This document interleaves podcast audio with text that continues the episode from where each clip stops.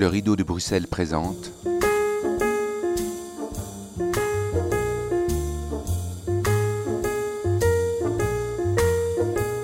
Conversation d'arrière-scène avec Pierre Laroche.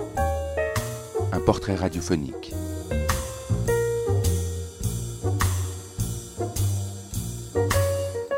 Une émission de Guillaume Istas et Régis Duquet.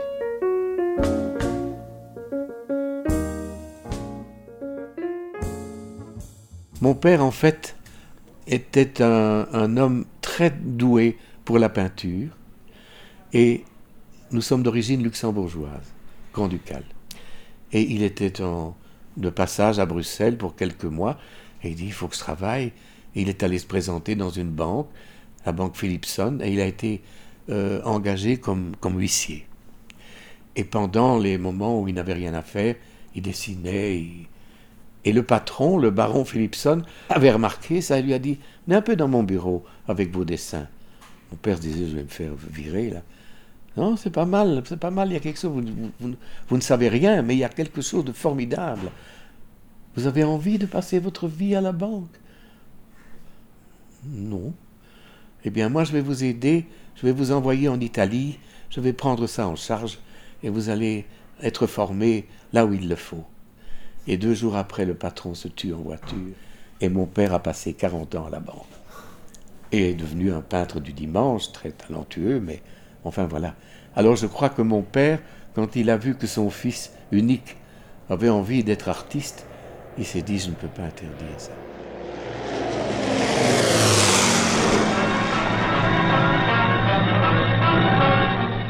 Puis le 10 mai, l'attaque aérienne allemande se déclencha. Elle s'abattit sur la Belgique et le petit Luxembourg sans même la formalité d'une déclaration de guerre. Tombant brutalement dans les rues sans défense de Bruxelles, les bombes allemandes furent les premières messagères de la trahison nazie.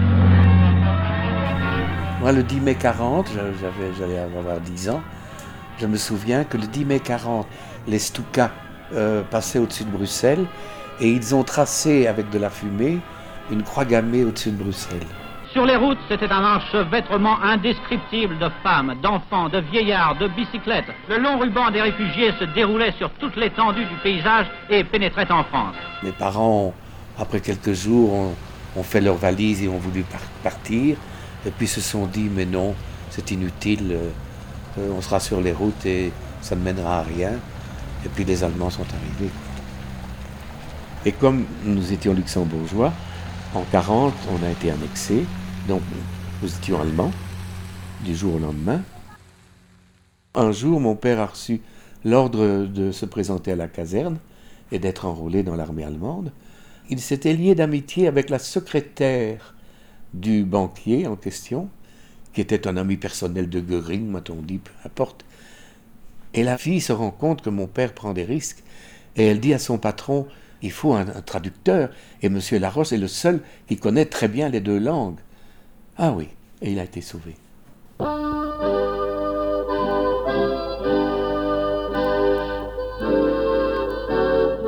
Mais moi j'étais embarqué.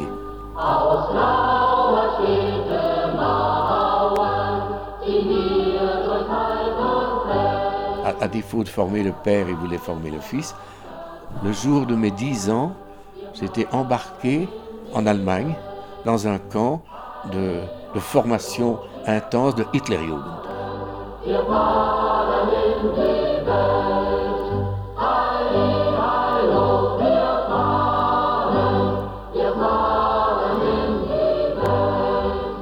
Normalement, la Hitlerjugend, ça commençait à 12 ans, mais moi, à d- à 10 ans, j'étais euh, déjà dans, dans le mouvement.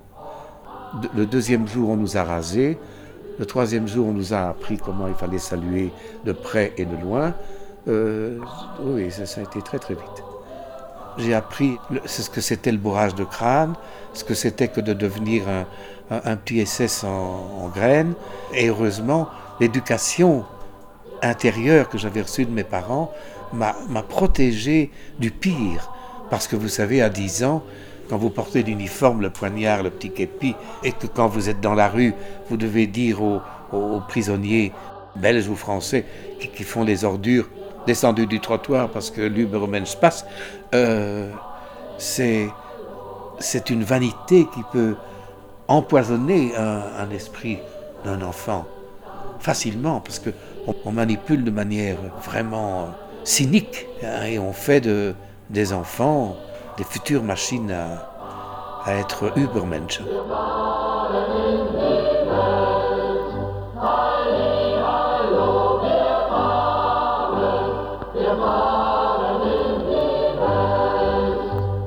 Et euh, le jour de Pâques 42, je n'en pouvais plus.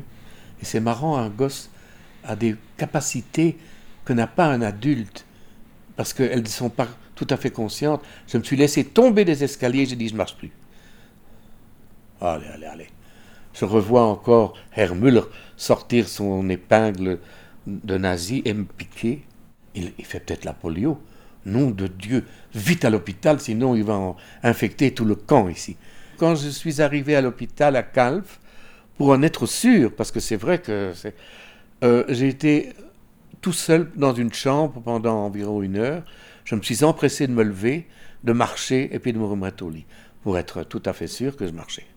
Je suis resté pendant six mois. J'étais le, seul enfant, évidemment, il n'y avait que des soldats qui revenaient amochés du front et j'étais un peu la mascotte. Et euh, j'avais heureusement une petite partie de ma famille qui était suisse et qui a pu venir me rendre visite puisque le pays neutre pouvait entrer en Allemagne et en sortir.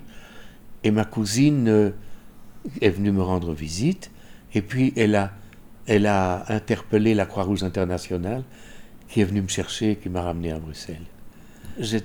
C'est marrant, je suis revenu avec dans ma valise le portrait d'Hitler.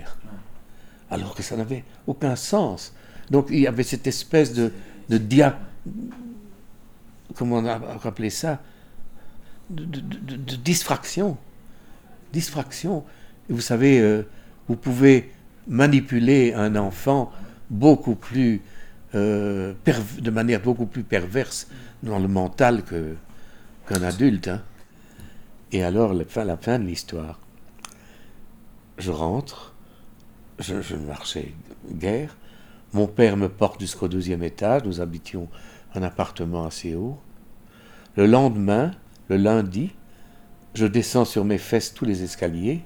Les copains avaient appris que j'étais rentré. La porte de la rue était ouverte et un des copains avait un vélo. Je me lève, je prends le vélo et je pile. je crois que les enfants qui ont eu moins de chance que moi et qui sont restés cinq ans. Je ne sais pas ce qu'ils sont devenus, ils sont peut-être morts. Euh, vous savez, il y a un document qui existe où on voit Hitler sortant de son bunker en 1945, serrant la main des gamins de 14-15 ans qui étaient le dernier carré. Même les SS s'étaient hein, taillés. Il n'y avait plus que les Hitlerjugend de 14-15 ans et qui se jetaient sur les chars russes avec une mine dans leur battle dress, quoi. Hein. Oui, oui. Alors que sont devenus mes copains, je ne sais pas.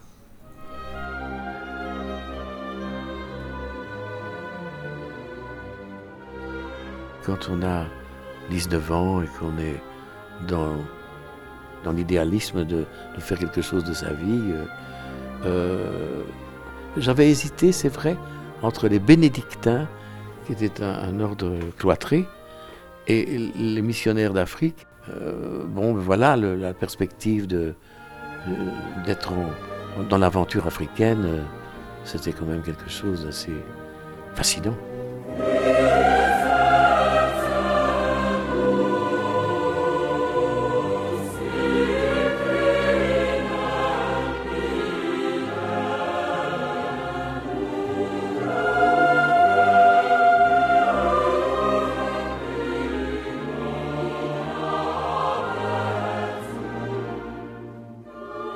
Et puis, j'ai dit, tiens, je crois que je me trompe, j'ai envie de fonder une famille, non, j'arrête.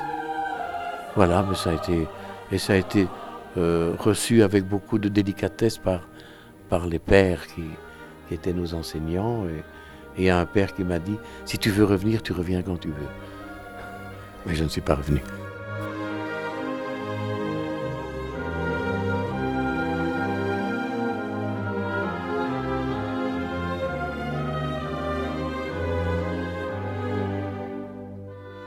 Et puis, je me suis dit, oh oui, j'aimerais bien faire le tour du monde et peut-être vivre la, vie de la marine. Et je me suis inscrit à, Anvers, enfin, comme cadet supplémentaire, c'est-à-dire mousse, hein, en m'a tout faire, dans, la marine marchande. Et j'avais mon, engagement en main. C'était six mois de, à l'époque en tout cas, de voyage. Et puis examen médical. Ah non, monsieur, vous ne pouvez jamais entrer dans la marine, vous êtes daltonien. Je l'ai appris à ce moment-là, je ne le savais pas. Et puis je me suis dit, mais qu'est-ce que j'aime aussi hein? Et j'avais été à l'académie et j'avais pris goût au théâtre grâce à un prof qui s'appelait Paul Riga, qui était un, un bon pédagogue, même si je n'avais à ce moment-là que des défauts hein, aux examens de fin d'année. Je parlais de l'anglais, de qu'on on, m'avait quand même donné un minimum des points pour ne pas m'injurier devant le public, mais enfin, en se disant celui-là vraiment, ça c'est pas possible. celui-là jamais. Conclusion, je suis un des seuls de toute, l'équipe qui ait fait ce métier. C'est, mystérieux ça. Avec Stéphane Stemann. Et je suis entré au conservatoire. Euh, et puis voilà.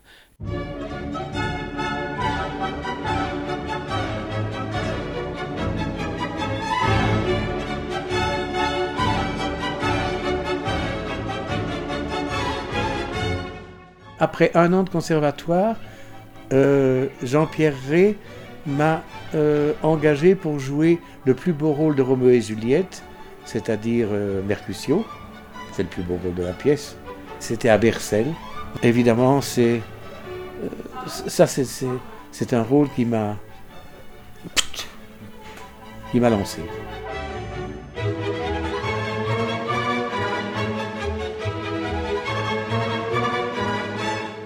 Donc ma première mise en scène, c'était...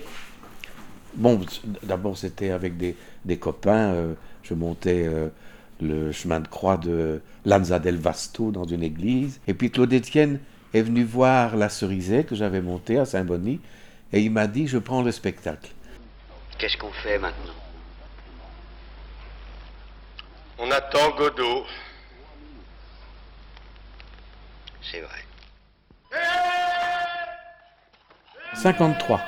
C'est Roger Blin qui avait mis en scène. Je me présente. Mais non, il a dit Godot, mais non. Vous n'êtes pas Monsieur Godot, monsieur... Nous, avons été les premiers au rideau en 56 à monter euh, en attendant Godot avec Paul Henrieux, Paul Roland et Jean Rovis, les quatre copains. Je jouais euh, le porte-bagages, qui a tout à coup un monologue. Lucky, oui. Ah, c'est un souvenir. On, devait jouer comme à l'époque 15 fois. On a joué 200 fois, je crois. C'est une pièce qui, donne un écho du désarroi de l'après-guerre, de, au moment où... Et maintenant, qu'est-ce qu'on fait? C'était déjà dans la, dans la voie des, des événements de 68. Et alors j'ai joué fin de partie au National dans une mise en scène de Bernard de Coster. Et j'avais écrit à Beckett, que je n'ai jamais rencontré, en lui disant combien on était heureux d'aborder son théâtre. Et il m'a répondu sur une petite carte, comme on en faisait au début du siècle, de Paris, euh, avec d'une très belle écriture. Et il est mort trois jours après. Ce qui fait que cette carte, elle me tient à cœur, évidemment.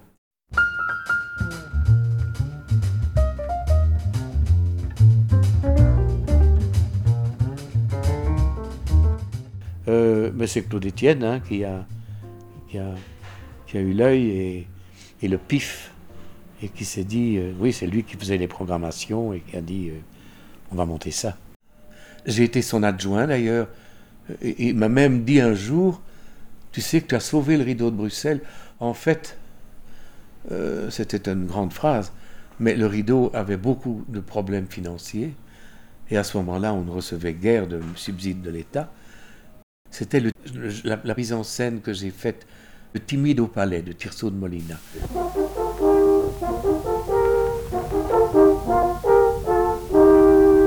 Et ça a fait un triomphe, ce qui fait que ça a fait rentrer beaucoup d'argent. Et il m'a dit, tu as sauvé le rideau. Norway, notre maître. Alphonse le cinquième.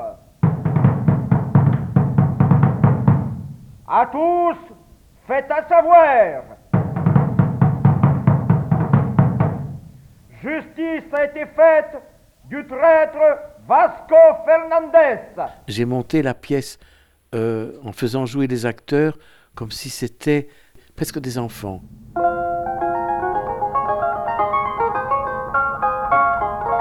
Et ils avaient peur. Je me souviens, Jean Nergal, qui jouait un premier rôle et qui était un grand acteur, se disait, je ne sais pas où on va aller. Et ça a été un triomphe. Parce que le public a, partagé cette espèce de regard qui était peut-être nouveau dans la mesure où c'était un regard d'un enfant qui s'amuse à faire du théâtre. Quoi. Il y a un peu de ça.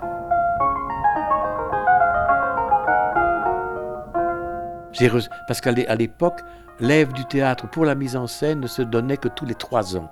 Donc c'était vraiment... Euh, et je l'ai reçu d'emblée. A posteriori, dans la carrière, je me suis dit, beaucoup trop jeune. Quoi.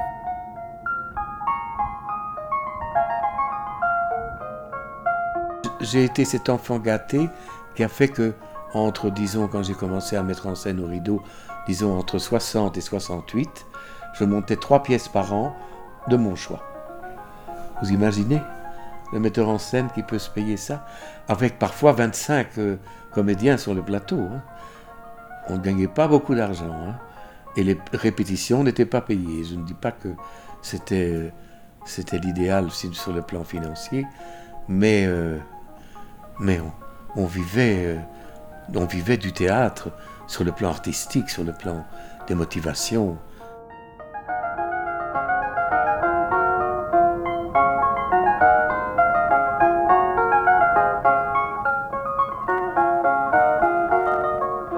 Mais je crois que j'étais peut-être le premier à dire à un directeur de théâtre, non, il faut deux mois de répétition, deux mois et demi, non.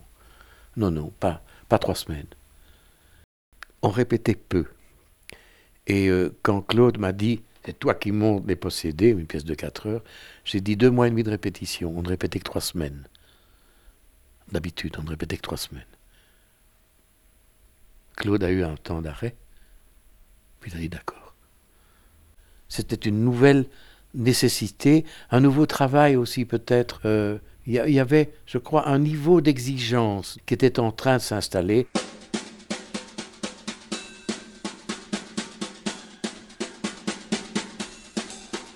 J'étais très lié avec le jeune théâtre de l'ULB, Paul Roland, Paul Henrieux, euh, Jean-Claude Batz, euh, Delville, enfin, on était les jeunes Turcs de l'époque et on parlait de quand même, le conservatoire, c'est pas suffisant, quoi. il n'y a pas assez de cours annexes, enfin, c'est rien du tout. Il se dessinait de la part de mes amis de l'ULB un projet de créer une école qui serait adjacente à l'ULB. Et à un moment donné, je me souviens que je leur ai dit, écoutez, moi je vais voir Chanoine Lannoy, qui a été mon prof de poésie. Alors je suis allé le trouver, et il m'a dit, mais c'est formidable. On va chez Sunens tout de suite, c'était le cardinal à l'époque, qui a dit, mais allez-y, Évidemment, il l'a dit, euh, euh, allez-y bénévolement. Hein, euh. et, on s'est dit, c'est pas le théâtre, c'est le cinéma, c'est la radio, c'est la télévision naissante à l'époque. Il faut vraiment que toutes ces disciplines soient présentes dans les écoles qu'on veut créer. Et en 59, on a créé l'IAD.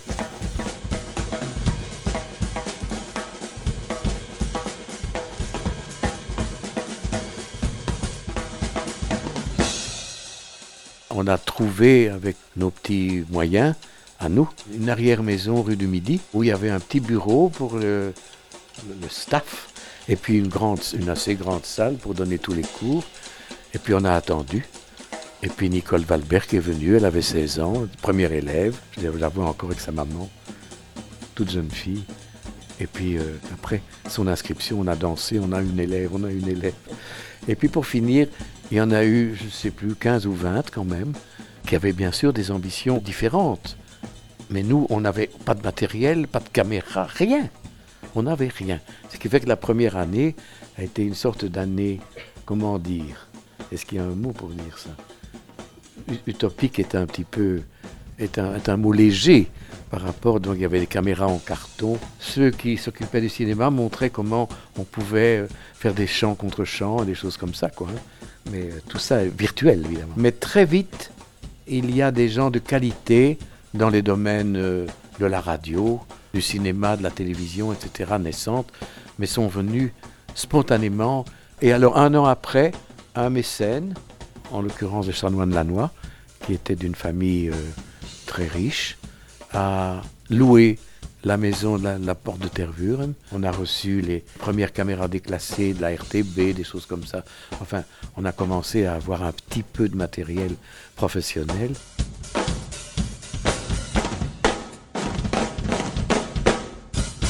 Avec Maurice Sévenant, on a voulu qu'il y ait une activité théâtrale qui donne une identité à l'IAD aussi euh, dans le monde extérieur du métier. On a fondé le théâtre de l'Alliance avec Paul Dumont, Maurice et moi. Et on voulait développer une chose qui nous paraissait peu développée, en tout cas par le rideau, c'était les matinées classiques. Claude a cru que nous étions de monstrueux bouffeurs de tournées. Le rideau tournait très peu pour les matinées classiques. Mais j'ai senti qu'il était blessé à mort à l'idée que je devenais tout à coup, alors que j'étais dans sa maison, un concurrent euh, insupportable. Il l'a très mal vécu, il m'a obligé, séance tenante, de choisir entre lui et... Oui, oui, oui, oui, ça s'est très très mal vécu. J'ai choisi de rester fidèle au rideau.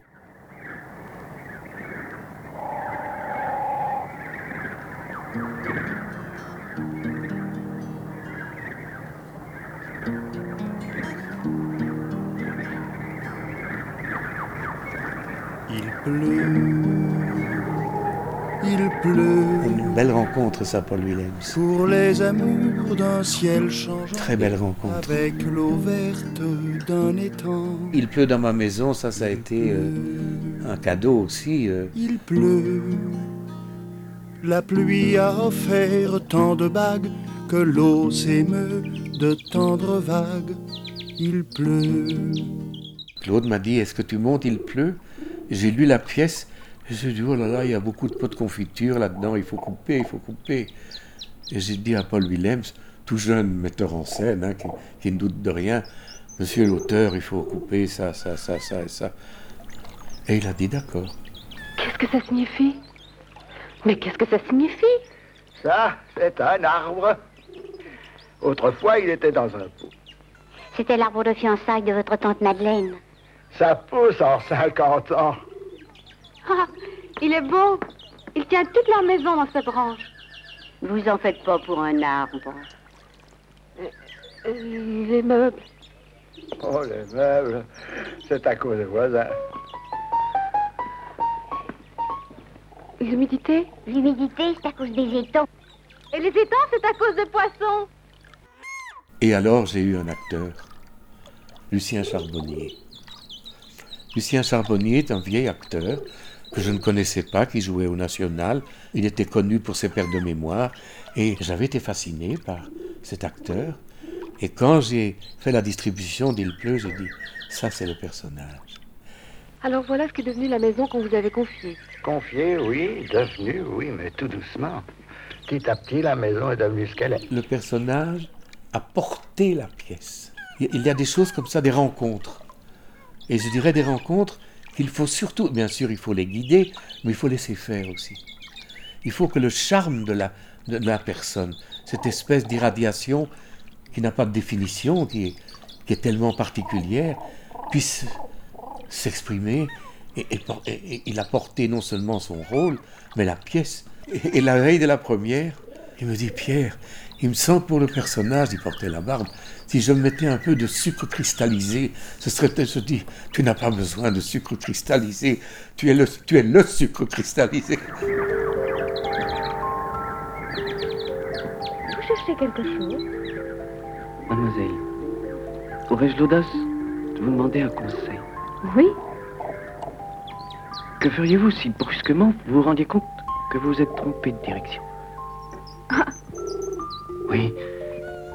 Si les yeux des filles changent de couleur, si les chansons changent de voix, si autrefois devient aujourd'hui, sans cesser d'être autrefois, Je crois que vous êtes amoureux. J'aimerais tant que rien ne change, que le temps s'arrête. Restez à Grand-Rosière. Ici, rien ne change. Je ne sais pas si vous connaissez l'endroit où il a vécu, tout près du fleuve, et dans une propriété euh, Missembourg, ça s'appelait. Il est né là, il a vécu là toute sa vie. Oui, c'est un, c'est un très grand parc, et la maison était entourée d'un étang qui s'est asséché. Quand on, découvrait la propriété, on se disait, ben oui, on réalisait très vite que la nature avait aidé à épanouir le sens poétique profondément. Paul était amoureux de Missembourg et, des arbres qui portaient chacun un nom euh, prestigieux euh, auquel on allait parler ré- régulièrement. Et il y a eu une pièce que, de manière imbécile, il m'avait envoyé le premier acte, euh, que j'aimais bien, et puis il m'envoie le deuxième acte et je dis, Paul, c'est pas bon. Je ne la monte pas parce que c'est pas bon. J'étais con, c'était très bon. Je ne sais plus quel était le titre. Les miroirs d'Ostende. Et moi, bête, je trouvais que le deuxième acte n'était pas bon et qu'il devait le réécrire, qui sinon je ne le montais pas. J'étais con. Ça arrive, hein, la connerie.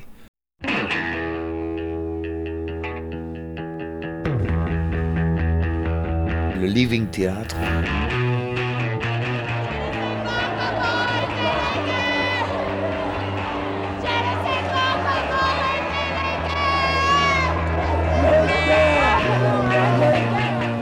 À l'ouverture des portes, il y eut déjà de nombreuses bousculades et une atmosphère électrisée planait sur le public quand a débuté la soirée. Descendant parmi les spectateurs, les acteurs américains les ont visiblement pris à partie. On ne peut pas vivre sans avoir d'argent. À un moment, vous allez le voir, quelques animateurs de ce spectacle surprenant se sont déshabillés et livrés à des gestes obscènes. Dans le public, des femmes étaient terrassées par des crises de nerfs. Des spectateurs ont quitté leur place Je n'ai pas le droit de t'aimer. Je n'ai pas le droit de t'aimer. Ben oui, à ce moment-là, c'était un coup de poing. Et, et nous, jeunes acteurs, on était transportés. On se disait, oulala, là là, ça c'est quelque chose, ça, ce qui se passe là. Et c'était vrai, c'était quelque chose qui se passait.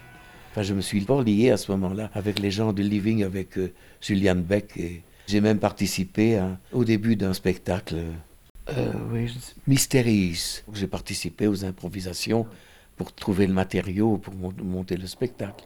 Et quand j'ai monté au rideau, à la même époque, Babel, suite improvisée, qui était un spectacle totalement improvisé, qui se jouait au petit théâtre, les deux, trois acteurs du Living sont venus nous coacher. Toute la terre avait une seule langue et les mêmes mots. Étant partis de l'Orient, les hommes trouvèrent une plaine dans le pays de Sénar, et ils s'y établirent. Babel, ça a été un- une aventure. Quand j'ai dit à Claude, voilà, j'aimerais monter un spectacle, mais d'improvisation, je ne sais pas ce que ce sera. Vas-y. Et alors, euh, j'ai inventé un sujet. Tous les acteurs, tous les personnages se trouvent dans un abri anti-atomique et on faisait beaucoup des simulations. Tout à coup, on sonnait euh, l'alerte et je disais, à un moment donné, ça ne sera pas une simulation, mais une vraie. Donc personne ne peut sortir. Et j'étais le seul à pouvoir donner un signal pour arrêter un thème d'impro. Et puis on repartait le lendemain sur un autre thème. Mais toujours dans la même situation. Ils se dirent entre eux, Allons, bâtissons-nous une ville et une tour dont le sommet soit dans le ciel. On a répété pendant plus de deux mois, tous les jours, on improvisait. Mais Yahvé descendit pour voir la ville et la tour que bâtissaient les fils des hommes. Il y avait un tulle entre le public et la scène et nous. Donc nous ne voyions pas le public. On était vraiment enfermés dans un clos. On ne voyait rien de la salle. Et Yahvé dit, confondons leur langage, de sorte qu'ils n'entendent plus le langage les uns des autres. C'est ainsi que Yahvé les dispersa de là sur la face de toute la terre, et ils cessèrent de bâtir la ville. C'est pourquoi on lui donna le nom de Babel. Et c'est, par exemple, Nel Paxinou, qui faisait partie des actrices, elle a été tellement prise intensément par euh, l'aventure qu'à la dernière, il a fallu qu'on soit deux à venir la chercher pour la sortir de scène. Elle était obnubilée. À Notre-Dame de Paris, les obsèques de Paul Claudel ont revêtu une grande majesté. Les autorités religieuses comme le gouvernement avaient tenu à rendre au grand poète chrétien un solennel hommage auquel tous les corps constitués de la nation se sont associés. Au terme d'une vie exemplaire, voici que disparaît un écrivain qui fut et restera l'honneur de la pensée et des lettres françaises. Je ne connaissais guère Claudel, à vrai dire. Euh, c'est Jean Nergal qui dirait le théâtre du parc à l'époque et qui m'avait dit Pierre, je voudrais que tu montes le partage de midi. Oh, ce vieux catholique, euh, je suis pas sûr que j'ai envie, euh, ça m'inspire pas. Il me dit Pierre, non, je veux bien le jouer. Non, tu ne le joues pas, tu le montes. C'était un cadeau du ciel. C'était une révélation de la dimension intérieure de son écriture. Et puis une très belle aventure, ça a été l'histoire de Toby et de Sarah, qui est une pièce qu'il avait écrite en espérant que ce serait Darius Milhaud qui ferait la musique. Et en fait, la pièce n'a jamais été montée et Darius Milhaud n'a jamais composé la musique en question. Et Claude Étienne le savait. Et quand euh, j'ai dit, tiens, j'aimerais bien monter l'histoire de Toby et de Sarah, il m'a dit on va téléphoner à Darius Milhaud. Oula. Et Darius Milhaud a dit oui, euh, j'attends votre metteur en scène. Je suis allé à Paris, euh, un peu. Euh, bonjour maître, mon cher monsieur, avec cette voix nasillarde qu'il avait, mais il était dans une chaise, le pauvre, il était paralysé. voilà, vous allez me dire quand vous voulez de la musique, dans quel esprit, combien de temps, et moi j'essaye. Et ça a été un travail ensemble magnifique, magnifique, et il a fait, et il est venu diriger l'Orchestre national à Bruxelles pour faire la bande son du spectacle.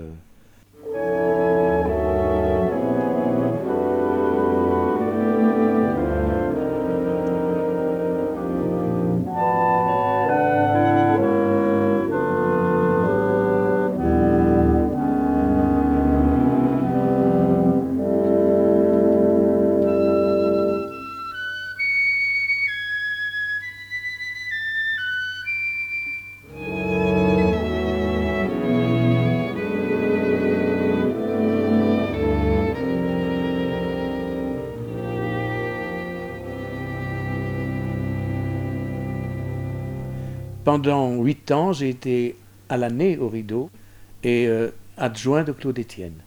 Et au moment des événements de 68, j'ai démissionné pour être euh, freelance.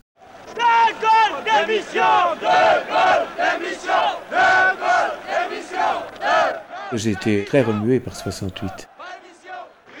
Je me trouvais à Paris pour faire euh, le casting de, du film que j'allais faire. J'habitais chez une amie près de la Sorbonne et tout à coup j'ai vu euh, les pavés se lever et la bagarre dans la rue. Je me dis mais qu'est-ce qui se passe? Ils sont fous.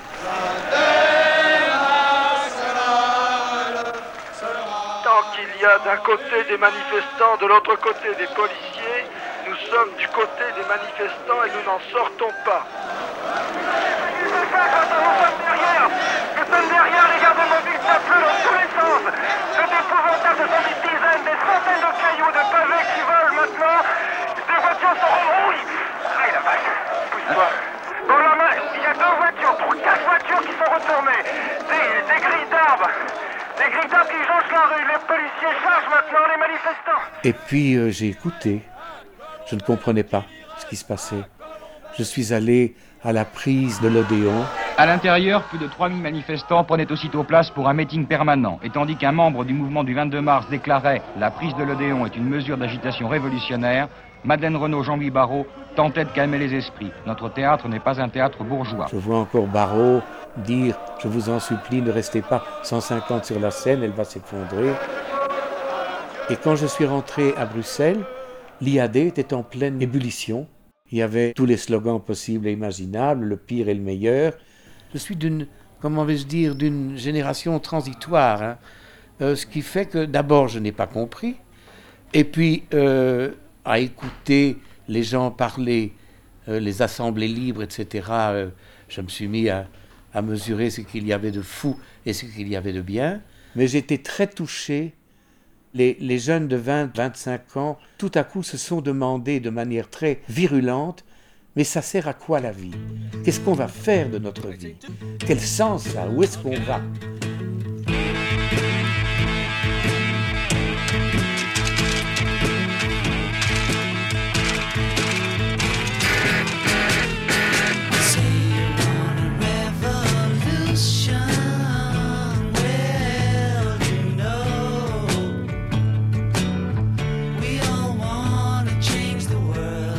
J'étais en train de travailler un dimanche et un des élèves me téléphone.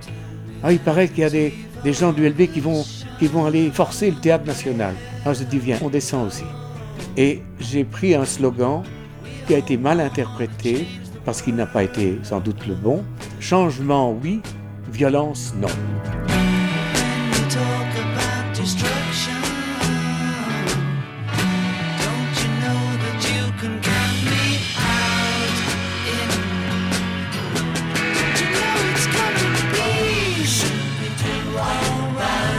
On est allé s'asseoir sur les marches du Théâtre National. Jacques Haussmann m'a dit Écoute, tu dois laisser le spectacle du soir se passer. Après, on discutera si tu veux. On est resté sur les marches. Et puis, dans les semaines qui ont suivi, il y a eu beaucoup d'assemblées libres au Théâtre National.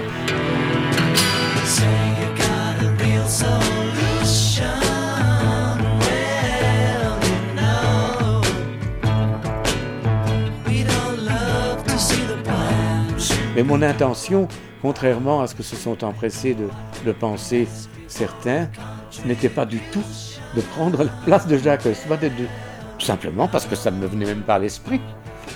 Et voilà. Mais ça a été compris comme ça.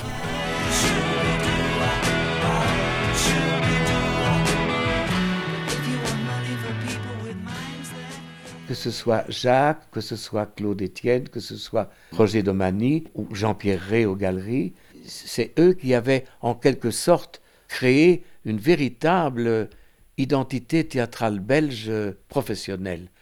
Il y avait des gens de talent et de qualité avant la guerre, mais enfin c'était un peu dérisoire, je crois. Alors évidemment, ils étaient paternalistes en diable. Et dès qu'il y avait Claude qui me disait Tu as vu Jacques Haussmann? Ou Jacques, tu as vu Claude Etienne? Comme si c'était le début d'une trahison monstrueuse. Longtemps, j'ai mal vécu ça. Et puis j'ai compris avec le recul qu'il ne pouvait pas en être autrement de la part des créateurs de ces théâtres, qui forcément étaient nés avec leur, enfant et ne pouvaient que le défendre, même avec parti pris, et mais j'ai mis du temps à le comprendre. Mais maintenant, je le reconnais.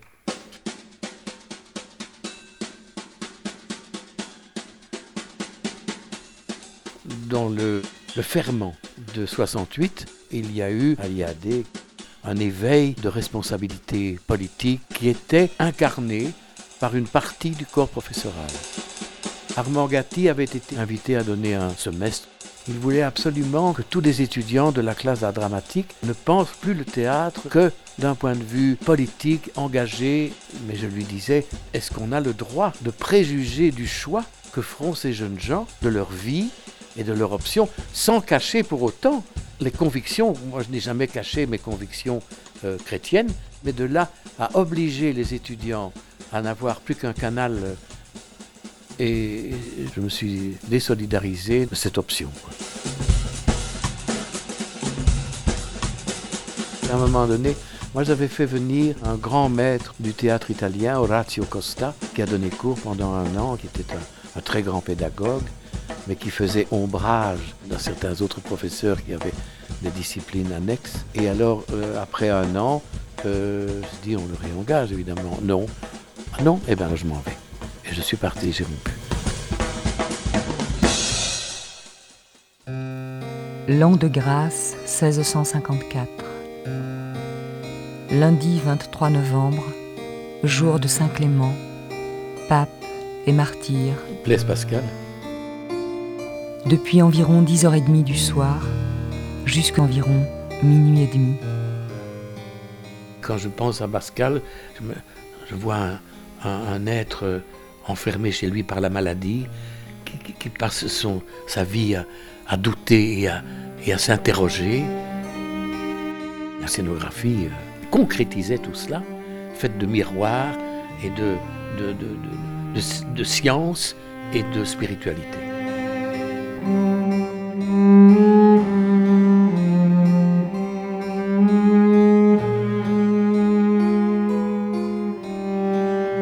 Le spectacle commençait non pas par les pensées, mais par une évocation de quelques moments de l'enfance et l'adolescence de Pascal.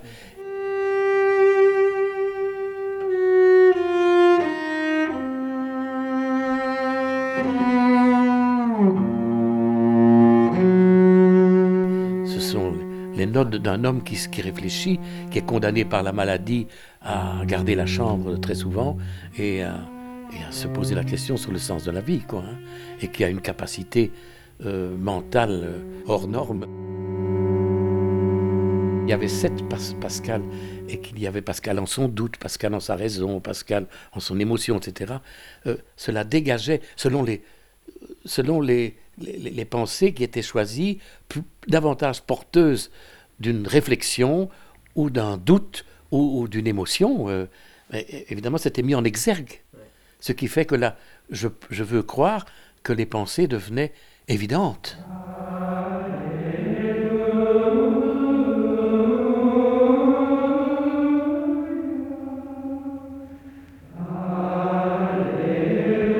Euh, je, prenais toutes les pensées jusqu'au moment où il a, il a dit avoir été habité par une sorte d'illumination. Et là, j'ai arrêté le spectacle. Le reste lui appartient.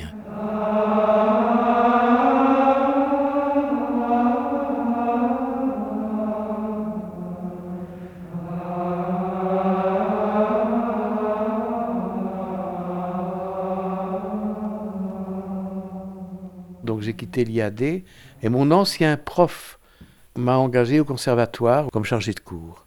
Et je suis demeuré professeur d'art dramatique euh, de 82, je crois, à 96. Mais tu- parce, que, parce que tu ne joues pas la situation, qu'est-ce que c'est la situation? La jeune fille attend l'amour. Elle entend une voix. D'emblée, c'est l'amour. Oui? Et pourquoi oui? Et si je disais non, coquetterie, elle joue la situation de la fille qui attendait à son balcon et enfin la voix de l'amour. Je dirais qu'on apprend plus en étant enseignant que enseigné probablement. Non, je ne crois pas qu'il y ait une pédagogie idéale, mais je crois qu'il y a des soucis de d'attention à avoir pour chaque personne. Euh, chaque personne a un talent différent, une approche différente. Euh, cela manque de moiteur, cela manque de sensualité, cela manque de, de mouvement abrupt. Plus j'entends le texte, plus c'est, c'est une jeune fille qui a un langage dru et direct et d'une obstination. Tchac Rien ne pourra l'arrêter. Rien. En plus, c'est fou parce que tu vois, moi aujourd'hui, j'avais pas du tout l'impression d'être pleureux justement. Si. Je m'étais acharnée. Si, tu comprends, etc. C'est trop, c'est trop. Mais il m'a fallu longtemps pour dire, mais Pierre, tu ne donnes pas cours, tu accompagnes de jeunes artistes dans leur cheminement vers ce qu'ils ont envie de faire. Mais il m'a fallu du temps pour réaliser que c'est ça, un accompagnement, ce qui n'empêche d'être rigoureux, ça n'empêche pas. Si le gars n'a pas d'articulation, si le gars euh, fait n'importe quoi, comme disait Bernard de Coster, je vais prendre l'air et dans un quart d'heure, je reviendrai. Si, étonne-moi, sinon, euh, fais autre chose. Quoi. mesdames, messieurs du jury, mesdames, messieurs du public, bienvenue à la première séance de ces concours publics d'art dramatique du Conservatoire royal de Bruxelles. J'ai enseigné très longtemps dans différentes écoles, mais au conservatoire, j'ai dit voilà, vous êtes 15. Euh, je suis très heureux de vous accueillir, mais s'il y en a deux qui font carrière, c'est déjà beaucoup. Veuillez chacun avoir l'ambition d'être un de ces deux.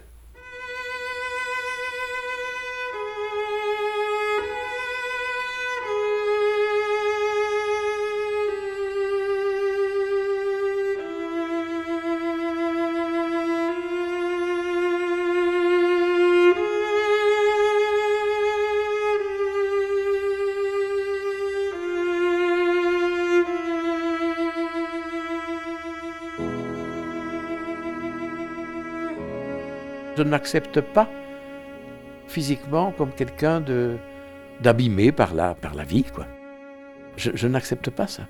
Oui, je, n'accepte pas, mais je, n'ai pas le choix. La tête que j'ai, je, ne mettrai pas un masque pour l'oublier. Je n'ai pas voulu le percevoir jusqu'au moment où je me suis vu dans le miroir en me disant quel est ce vieux paye. C'est pas moi. J'ai une énergie vitale que ce vieux paye n'a pas quand je le vois. C'est quand même euh, éprouvant.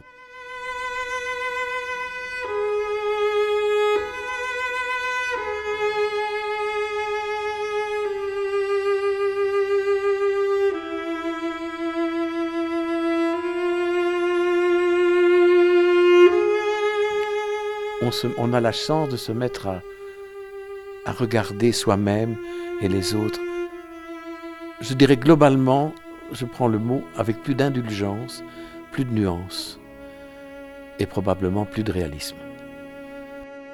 le recul donne une, une perception qui est très précieuse et que la vieillesse seule peut-être offre.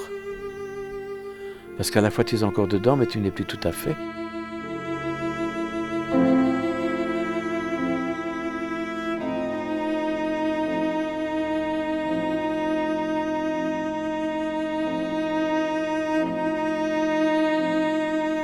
Toute vie humaine est tellement quand même tissée de, discontinuité, euh, de contradictions, que même s'il émerge des, actes qui sont révélateurs d'une sorte de, pulsion intérieure majeure, elle est quand même encombrée d'un tas de,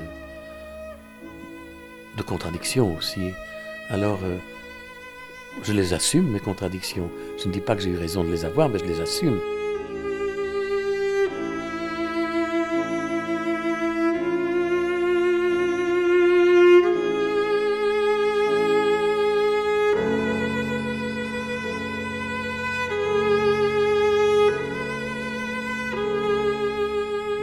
La, première image qui me vient tous les jours en tête, ce sont ces millions d'enfants qui sont engagés dans des guerres pour et qui doit, dès la petite enfance, à 6 ou 7 ans, se débrouiller tout seul, devenir C'est vraiment l'image qui me hante et qui me préoccupe le plus au monde.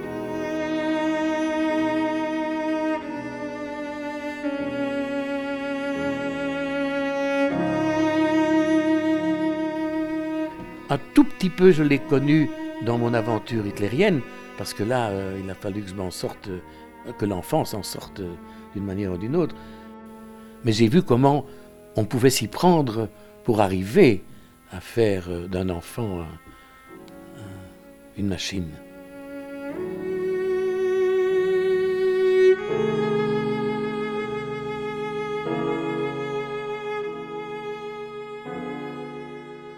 C'était Conversation d'arrière-scène avec Pierre Laroche, un portrait radiophonique. Les entretiens et le dérochage ont été assurés par Régis Duquet et Guillaume Istas.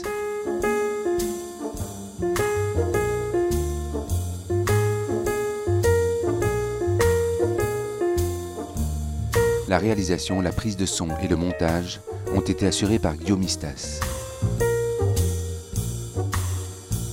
Une production du Rideau de Bruxelles.